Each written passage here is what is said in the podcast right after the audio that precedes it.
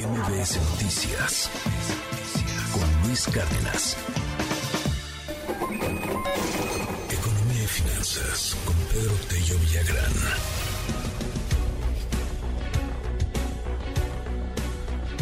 Veo así a algunos de los afectados por toda esta crisis bancaria que se desató ya desde hace un par de semanas con la caída del Silicon Valley Bank, y está el JP Morgan, que ha perdido más de 23 mil millones de dólares, el Bank of America, más de 19 mil millones de dólares, el Wells Fargo, 13 mil millones de dólares. Todo, bueno, pues evidentemente en acciones, ¿no? Estos temas de especulación en a veces caen, luego se recuperan, etcétera. Este, la quiebra del banco y el contagio ha provocado que las 10 principales instituciones gringas pierdan en conjunto más o menos 114 mil millones de dólares. A esto súmele lo que ocurrió el fin de semana, cuando después de una caída brutal de acciones que tuvo el banco Credit Suisse, llegó la empresa, su rival de hecho, VS, y lo compró pues a un buen precio, quizá 3.200 millones de dólares. ¿Cómo viste esta transacción? ¿Nos llega a afectar en algo? Porque hoy se mueve mucho el mundo financiero en torno a este tema, querido Pedro Tello. Te mando un abrazo. ¿Cómo estás? Buen día. Luis, buenos días, qué gusto saludarte a ti y también a quienes nos escuchan. Vaya fin de semana, segundo fin de semana consecutivo, teniendo al sector bancario como el núcleo generador de noticias a escala mundial.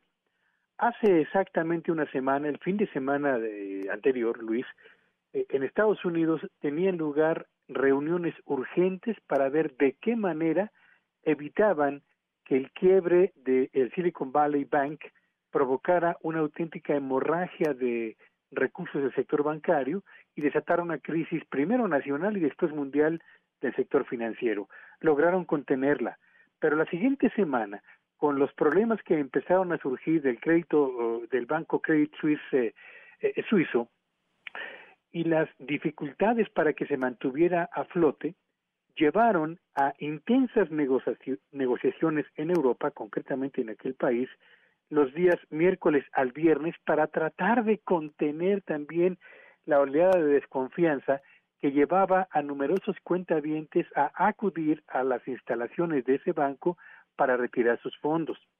Pues bien, las negociaciones y todos los llamados a la tranquilidad para los cuentavientes fueron infructuosas, tan infructuosas, Luis Auditorio, que en solamente unas horas o digamos unos días por no señalar unas horas, se concretó la venta del segundo banco más importante de aquel país, cuyo comprador, en este caso, es el primer banco más importante de Suiza.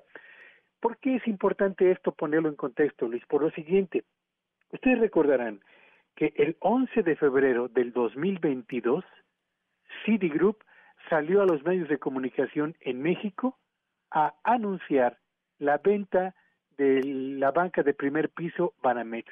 El 11 de febrero del 2022, estamos en marzo del 2023, han transcurrido prácticamente 13 meses y esa venta aún no se ha concretado. ¿Qué tuvo que haber sucedido entonces en Suiza para que la venta del segundo banco más importante se concretara en unas cuantas horas? Pues la respuesta es muy sencilla. Si se hubiera admitido que no había manera de rescatar o de mantener a flote ese banco con los apoyos que estaba recibiendo por parte de las autoridades financieras de aquel país y que los cuentavientes, empresas, personas y familias que estaban sacando su dinero tenían razón para buscar la protección de su patrimonio, eso habría provocado la crisis, o primero la quiebra del segundo banco más importante de Suiza, un banco muy importante de Europa, un banco muy relevante a escala mundial y había desatado, habría desatado literalmente un tsunami de desconfianza a escala mundial. Por eso es que se decidió presionar, porque no creo que estemos frente a una compra eh, lo eh, muy bien eh, articulada, pues sí, con, pensada con tiempo.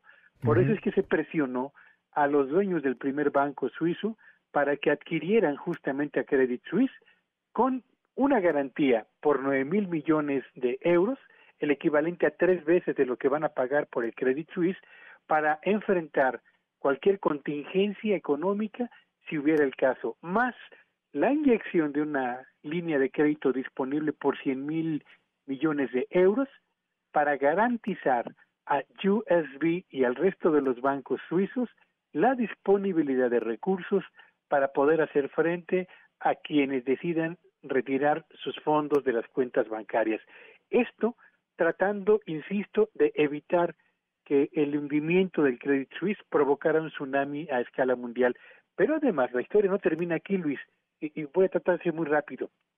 Al mismo tiempo que esto sucedía en Europa, los eh, responsables de los bancos centrales de eh, Estados Unidos, Canadá, Inglaterra, Japón, el Banco Central Europeo y Suiza sostenían una reunión urgente para tratar de ver de qué manera iban a ayudar al sector bancario a escala mundial a evitar que esta crisis de confianza se convirtiera en una crisis sistémica.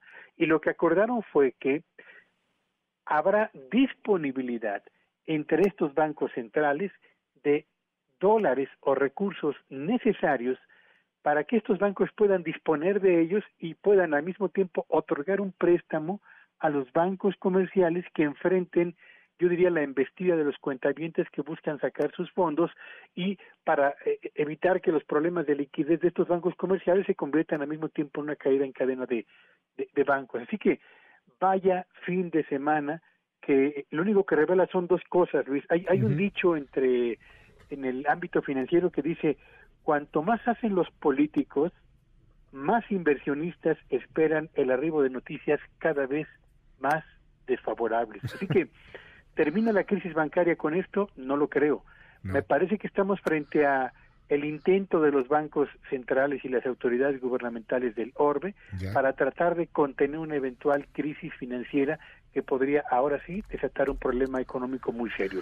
Oye, Pedro, para cerrar, yo noto mucho optimismo aquí en México. Hoy escribe Ursúa, ahí el exsecretario de Hacienda, este, en el Universal, diciendo que es imposible, bueno, no imposible, pero que es muy difícil que viniera una crisis bancaria aquí en nuestro país. Es cierto, la banca mexicana está sólida, pero ¿de qué tamaño, Pedro? ¿A poco sí?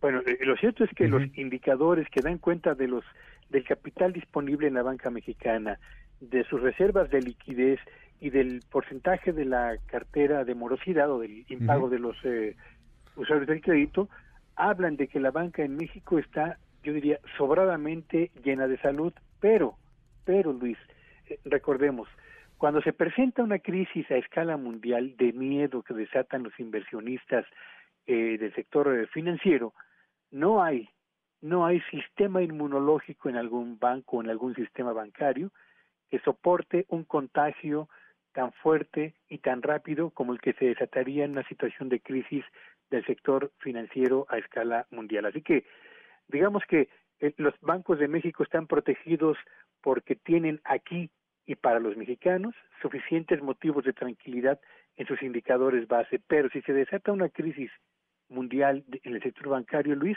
este sistema inmunológico nacional en la banca no va a ser suficiente, por supuesto. Gracias, Pedro. Te mando un gran abrazo. Te seguimos en tus redes.